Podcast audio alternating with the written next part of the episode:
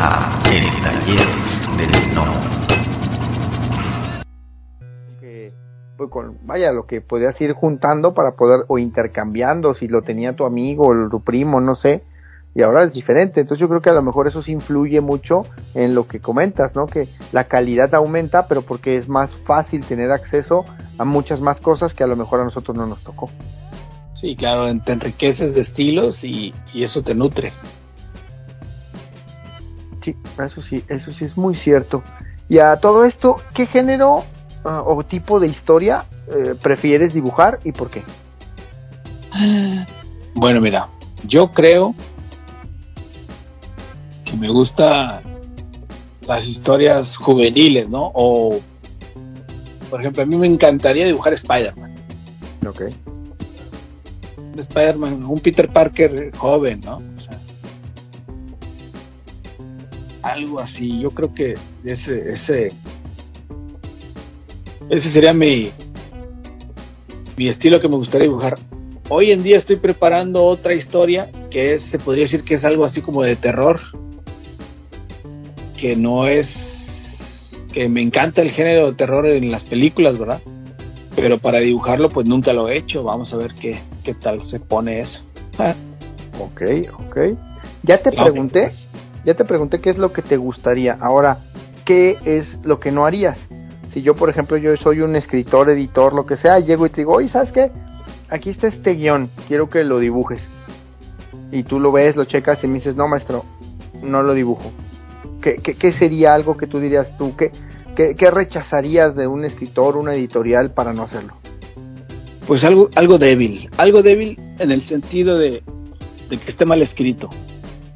Porque eh, yo, como les, les, les he dicho, yo escribo algo, ¿verdad? Yo escribo algunos guiones, yo escribo algo. Y yo, por ejemplo, cuando veo las películas y eh, esa frase acuñada por Deadpool, que es el lazy writing, que es flojera para escribir, ¿no? Eso es muy real, ¿no? Porque luego ves esas grandes producciones profesionales y dices, no puede ser que ese escritor lo haya resuelto así tan sencillo, ¿no? Ok. Que si eres escritor, es tu chamba quemarte el coco un poquito, ¿no? Echar a andar la nuez y resolver las cosas, porque el diablo está en los detalles. El secreto Ah, está en los detalles. Entonces, si una, si una historia está escrita así, plana, sin detalle y sin esfuerzo, pues no sirve y no me gusta. Porque yo siempre he dicho que, por ejemplo, una película se decide en la máquina de escribir. No porque le metas todos los efectos especiales, rayitos, explosiones, la vas a arreglar. Una, una buena historia se decide en la máquina de escribir. Entonces, el género no importa tanto. Ya- Yo feliz, yo feliz de hacer un telenovelón o una de acción o una de, de animales contra animales, ¿no? Mientras esté bien escrita esa historia, ¿no? Eso digo, porque yo tengo ese lado que sí me interesa la historia, ¿no? Toda la, la historia es reina y todos sirven a la reina. Ok, entonces, vaya, mm, entonces cuando... Otra de las preguntas del podcast es, tú, eh, cuando tú tienes algo, o sea, vaya una historia, ¿qué ponderas? O sea, la, la historia o el dibujo o ese balance, pues aquí casi me acabas de decir, ¿no? Que, que, que es más importante la historia independientemente, pues a lo que podríamos llamar que es la calidad del dibujo, ¿no? Mira, yo, mi gusto culposo, la verdad, yo colecciono, compro eh, dibujantes. Ok, A mí me encantan los dibujantes y desgraciadamente hoy en día lo que hacen es que en algún compilado, pues el dibujante que me gusta dibuja ocho páginas, ¿no? Y es un collage o es un... Son varios dibujantes siempre en un, en un compilado, ¿no? Que no me gusta mucho, pero bueno, así, así se está manejando la industria ya desde hace mucho tiempo. Entonces, pues está bien. Jorge Jiménez, por ejemplo, un super dibujante español, yo trato de comprar todo lo que encuentro de él, aunque vea así que son cuatro paginitas en un libro de 60, pues me lo llevo, ¿no? Porque sí me encantan los dibujantes. Ahora, buenas historias también me gustan, ¿verdad? Y una buena historia no requiere de buen arte. Rara vez pasa que las dos cosas se juntan, ¿no? Entonces, no, una buena historia este, no requiere de un arte tan espectacular. Pasa muy pocas veces, alguna vez con Kingdom Come. Kingdom Come para mí me voló la cabeza por la historia y por el arte. Digo, ese es un ejemplo. Sí, sí. Bueno, pues también ahí te, te fuiste al extremo, o sea, Alex Ross. Yo, yo siempre lo digo y siempre que tengo la oportunidad se los digo y lo trato de expresar al, en la interweb. Yo pongo una veladorcita, siempre tengo una veladora prendida para que DC haga la película de Kingdom Come. Híjoles, yo tengo, yo voy a, en este punto voy a discrepar contigo y me voy a, y me voy a echar a mucha gente encima. Porque, porque, te voy a decir algo, porque la historia de Kingdom Come es genial, o sea, la neta, la neta, yo creo que es de las mejores historias de Ellsworth que, que tiene DC, pero con la onda que traen ahora de la inclusión y todas esas cosas, ah, no, bueno. van, a, van a terminar haciendo un mugrero. Ah, no, sí, sí, sí, no, totalmente de acuerdo. Totalmente de acuerdo en eso. Sí, o sea, porque sí. Mejor que la guarden un rato cuando, para que ya, después de que, que pase todo esto, sí, porque la verdad yo creo que yo creo que si lo publican en este momento van a van a querer en digo no no es no es por ser grosero pero hay una hace poquito vi una una publicación no me acuerdo si fue en Instagram o ah, en algún lugar que decía que si para sentirte identificado con el héroe lo tienes que cambiar al, al héroe entonces el problema eres tú. Ah muy buena. Entonces yo creo que yo creo que es ahí ahí ese es el punto no de que todo lo bueno que puedas decir, bueno, vamos a hacer Kingdom Come, vamos a hacer otro tipo de historias, ¿por qué hacerlo? Digo, ahorita en el momento que estamos grabando este podcast, hoy día salió que cancelaron Batwoman, por ejemplo, la serie de televisión. ¿Por qué la cancelaron? O sea, vaya, porque la utilizaron lo que yo le llamo, ¿no? El rayo negrizador el personaje para, para hacerlo más cercano a ciertos, o sea, ¿por qué? O sea, la historia, si ya no les gustó, o sea, son tantas cosas que a lo mejor es cierto, una historia tan sólida como esa, como el Kingdom Come, que yo creo que bien hecha sería una cosa impresionante, pero si empiezan con esas cosas, yo paso. La neta de que, de que, de que se me de que me, se me deshaga el hígado por una situación de esas, mejor que no la hagan. En eso tienes razón, fíjate. La verdad es que sí. No, no, ahorita que ni la toquen entonces. la, deja que pase la tormenta y luego ya. Pero ya. Sí, porque tocamos el tema, por ejemplo, ahorita con eso que van a que van a que van a sacar al Señor de los Anillos, van a hacer una serie, creo que en Amazon Prime o no sé qué, que yo creo que si que si revivimos a Tolkien y la ve se va a volver se, va a pegar un tiro en la cabeza después de ver eso, ¿ah? Pero, bueno, yo me reservo todos mis comentarios. sí, mejor. Ah, ya me echa mucha gente encima. Pero bueno. continuamos contigo, ya, ya dejemos esa, dejemos esa, esa, esa cosa, ese, e, ese tema, este, ya punto, punto final a ese tema. Y ahora viene otra pregunta eh, eh, que me tiene bastante intrigado. Tú que eres escritor y ah, dibujante al mismo tiempo, ¿cuál es el proceso creativo para, vaya, porque eh, cómo, cómo lidias o cómo haces que, que esas dos partes de ti porque eh, eh, el proyecto que el proyecto que, vaya que, que, estás desarrollando ahorita tú lo tú también lo escribes. Sí. Entonces por ejemplo ah, cómo cómo lidia ese Jonathan rampante escritor cómo cómo lidia con el Jonathan rampante dibujante para que Horizonte oculto termine siendo una obra equilibrada porque al final del día tú tienes que ser juez y parte tú tienes que ser tú tienes que ser el vaya, el escritor y del dibujante y tienes que mediar esos dos, esos dos, esos dos monstruos internos para que la obra termine siendo, pues, que, que, le llene el ojo, ¿no? A esos dos Jonathan. Sí, sí, sí. Mira, esa pregunta me encanta porque, porque para mí es, es muy clara, es muy clara eh, el objetivo. Yo te puedo platicar en este proyecto, curiosamente, yo primero escribo la historia. Ok. escribo de principio a fin. Yo no sabía que iba a ser un cómic, que iba a ser un video, no sé, una película, no sé. Yo, yo tengo mucho respeto por la historia, en el sentido de que es una historia que tienes que escribir y que el público la tiene que entender. Me pasó muchas veces a mí con películas de que al final sale el villano y dice, pues soy yo. Ay, ¿y este quién es? Pues es el hijo del principio del Juan, del Pedro, que al principio lo mató y que ahora está cobrando venganza. Pues quién sabe porque ni me acuerdo, no sé qué me estás platicando. Entonces, siempre pasa que el escritor tiene la idea bien clara, ¿no? En su mente está, la idea está súper clara. Pero el reto es escribirla, transferirla al papel y que el público la entienda. Obviamente siempre dicen que no hay que ser tan obvios y que el público es inteligente, o sea, no puede ser. No puedes escribir historias simplonas, ¿no? Bueno, pero tampoco cometas el error de que el público no te va a entender lo que estás contando, ¿no?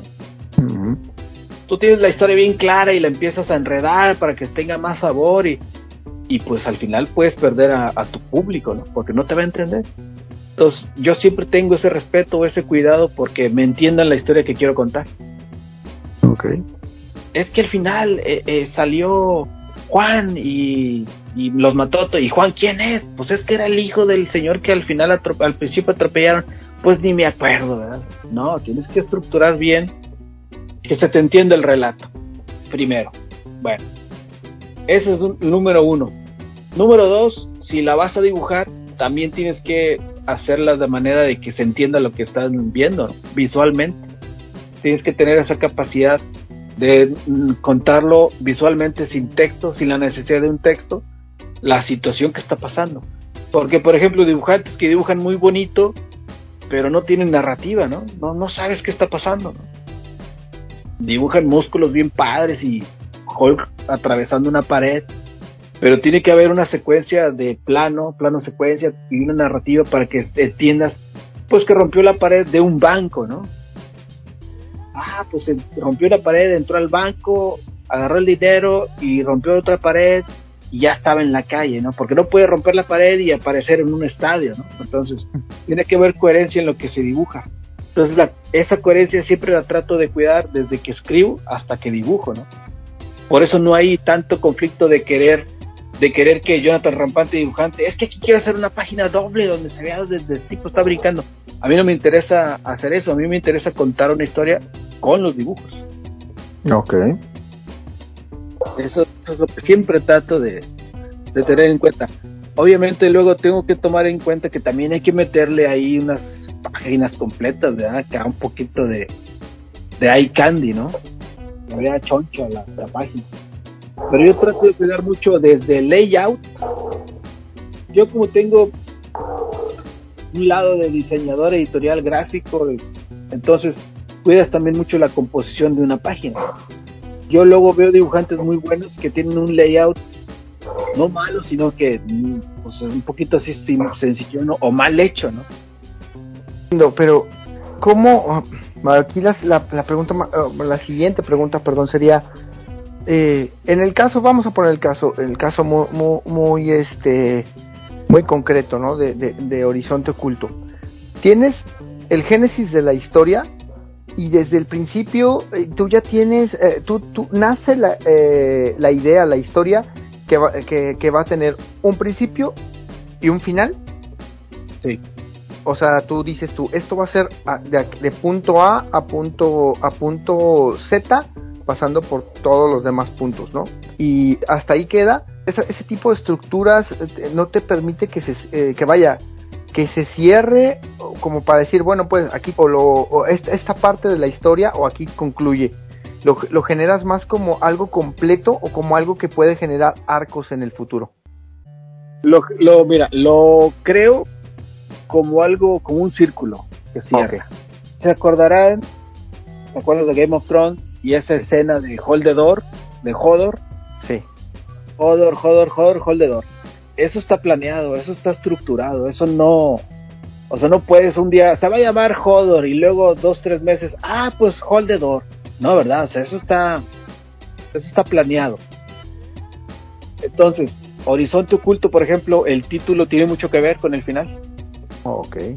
Siempre el reto de, Horizonte Oculto ha sido es la bendita sinopsis. Yo no puedo dar muchos eh, pistas, datos en el resumen que doy de prensa o en la sinopsis que me piden, porque no quiero revelar muchos datos, ¿no? Porque el final es muy importante, vamos, todo este esfuerzo y toda esta narrativa es para llegar a ese final de la historia. Entonces, en, en este caso, digamos, la historia es así.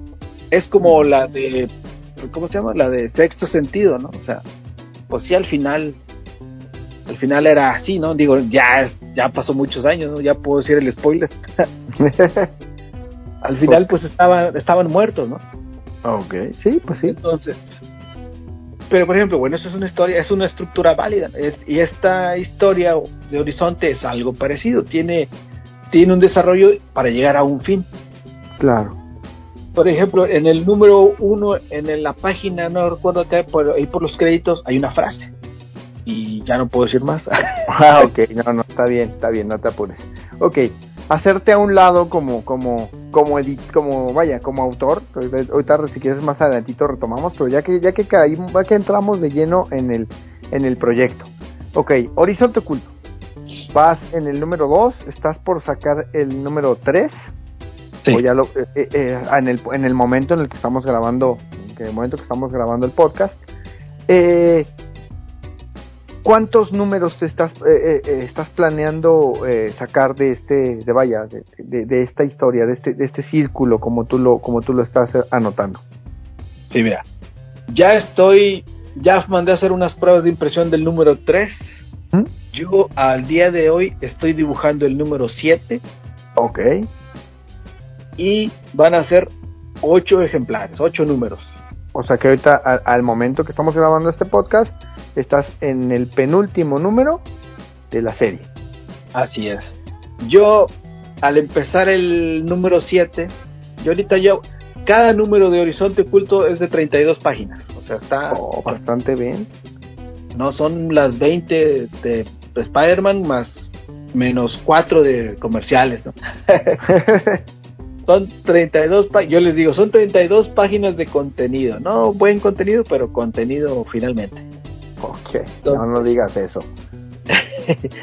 Entonces, imagínate, son 32 páginas. Yo estoy en el número 7. Ok.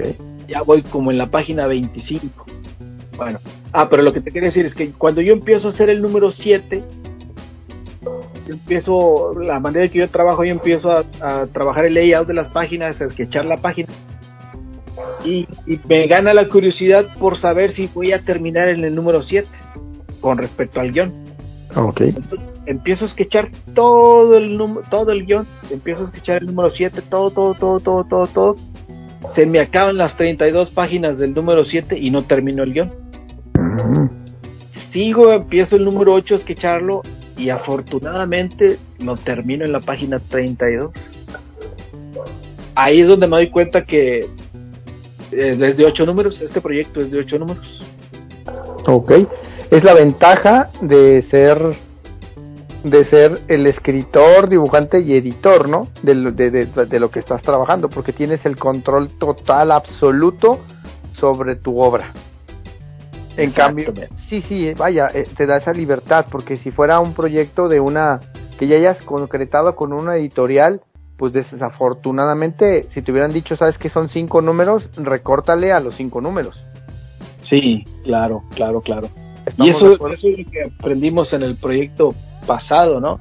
Ya uh -huh. por eso no quise inmiscuir a nadie más. No es porque yo sea un ególatra de que yo soy todo, yo las puedo. No, no, no.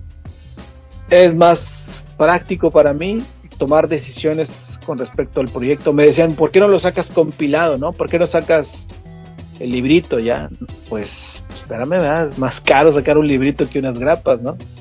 Sí, y es que muchas veces la gente eh, en el desconocimiento, pues sí, a lo mejor es cierto, eh, te esperas más tiempo y ya lo entregas en un, en un libro, pasta, pasta blanda, pasta dura, pero también es, esa anotación es muy, muy, muy cierta, o sea, a lo mejor tienes más margen de utilidad vendiendo un libro, pero también es el costo de producción es muchísimo más alto.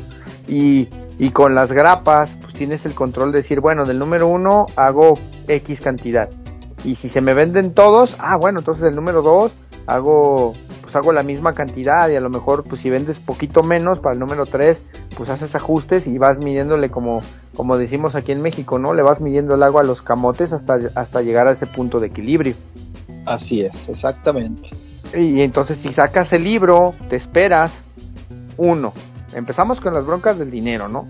Porque pues del, eh, sacas la grapa del número uno y a lo mejor pues el, el, el, ramalazo para, para imprimir el número 2, pues ya no tiene, ya, ya, ya lo pagas una parte o completamente de lo que vendiste el número 1 o del número 1 y el número 2, pues te, te, echa una mano para imprimir el 3 y así subsecuentemente. Y en cambio con el libro de entrada, pues tú tienes que apoquinarle el dinero y decir, ¿sabes qué?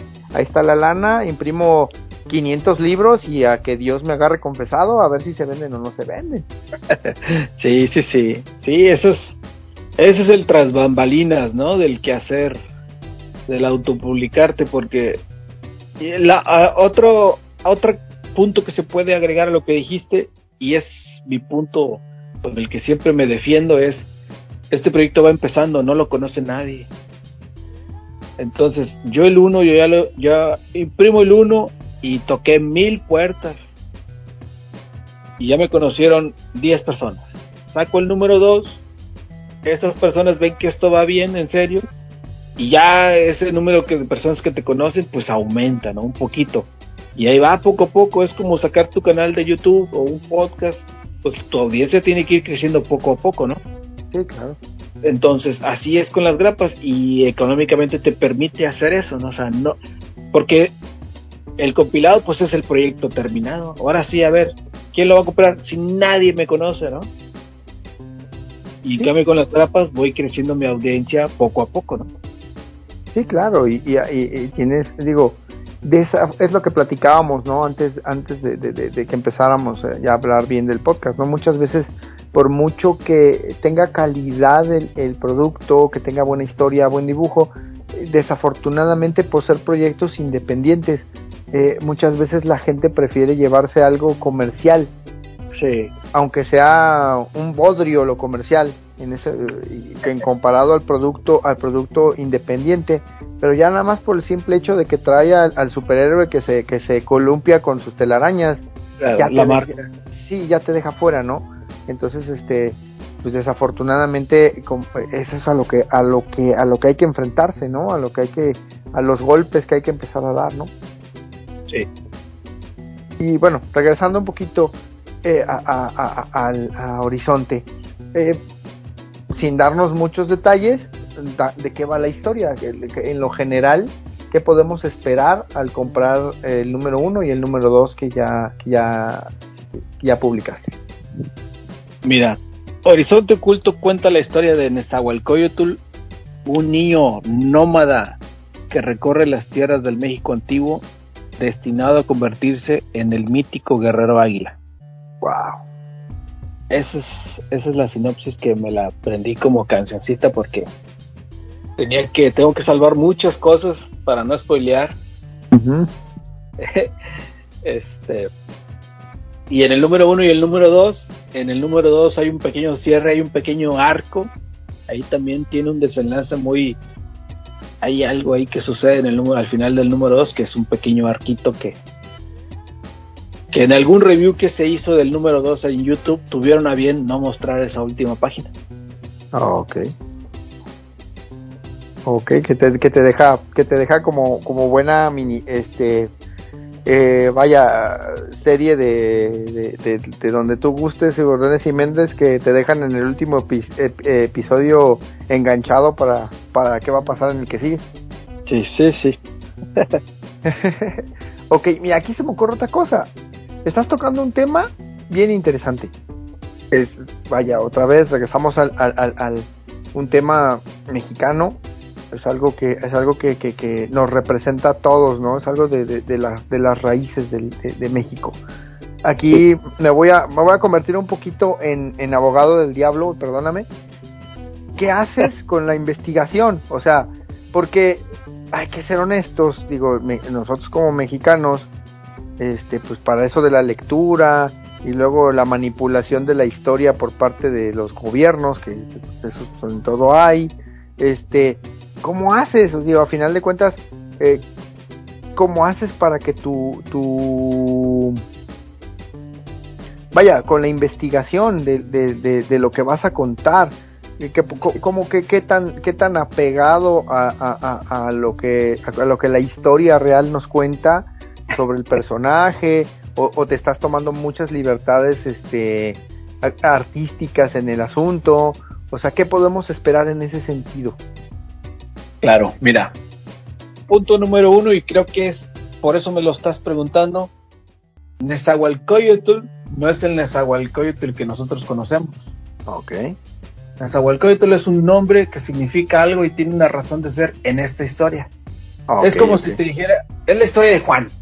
Pues Juanes hay muchos, ¿no? O sea, porque la gente, o sea, no es Cuauhtémoc el último emperador, no, no, no es nada.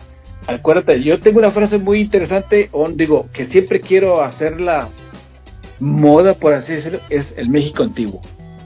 Porque, ah, es una historia de prehispánica. No, no, es, es el México antiguo. Ok. Entonces, Nezahualcóyotl es un nombre que ahí en alguna página, en alguna página del número 4 creo, te sueltan ahí la pista de por qué el, por qué se llama así. Ok.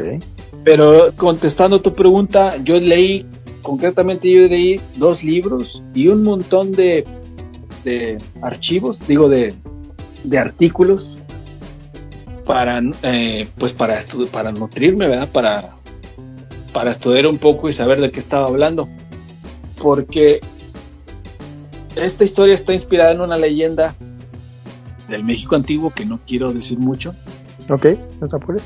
Pero yo sí también tuve a bien empezar a leer y a empezar a conocer y a tratar de formarme una imagen de cómo estaba cómo estaba la situación. Yo, yo hace poco leí un, un artículo de cómo inició la Segunda Guerra Mundial, por ejemplo. Y un dato curioso, muy interesante, es que la Segunda Guerra Mundial pues se tardó un año en empezar, ¿no? O sea, pues nadie quiere empezar, nadie va a brincar a la guerra luego, luego. Entonces Alemania andaba haciendo un, un desorden hasta que dijeron, bueno, ya, ¿verdad? Y pues leer y leer te da un panorama, o sea, te, es fácil entender eh, la situación cuando lees un poquito e investigas un poco, ¿no? ¿Entiendes? Obviamente tu sentido común te lleva y te dice, ah, bueno, pues es que esto, esto estaba conformado de la siguiente manera, ¿no? Esto sucedía por una cosa, pasaba esto porque esto otro, ¿verdad? Entonces, eh, digamos que llenas o completas ese, ese panorama con los datos que vas adquiriendo, ¿no? Entonces, yo leo muchos artículos y muchos artículos coincidían en algunos puntos, ¿no? Yo, no puedo decir muchas cosas, pero no, te, no das cuenta, te das cuenta cómo, cómo funcionaban las cosas, ¿no? Dices tú, bueno, porque tú te acuerdas de la historia de México y dices, ah, pues era así, pasó así, así, así, así, ¿verdad? Pero pues falta mucho contexto y falta mucha historia básica que soporta todos esos puntos importantes, ¿no? O los altos o los que más sobresalen, ¿no? Tienes que rellenar los espacios vacíos con datos, con más datos, ¿no? Entonces, yo leo un montón de artículos, leo dos, tres libros y según yo, pues esto es mi... Llego a la conclusión de que las cosas se desarrollaron de esa forma, ¿no? Claro. leyendo los artículos. Y obviamente hay un poquito de fantasía, hay un toque porque salen alguno que otro, alguna que otra bestia por ahí, ¿no? Pero sin tampoco volver esto, pues, un señor de los anillos, ¿no? Pues muchas gracias que han llegado hasta el final del podcast. Si les gustó el contenido, por favor, denos like, compartir, suscríbanse o pónganos un comentario en la plataforma donde nos escuchen para que podamos llegar a más personas. Muchas gracias. La voz y la producción de este podcast estuvieron a cargo de Adro, a un guion de El Piedra. Para todas sus dudas, sugerencias y comentarios, tenemos la siguiente dirección de email: tallerdelnomo@yahoo.com. Gracias y hasta la próxima. Este fue el podcast del Taller del Gnomo.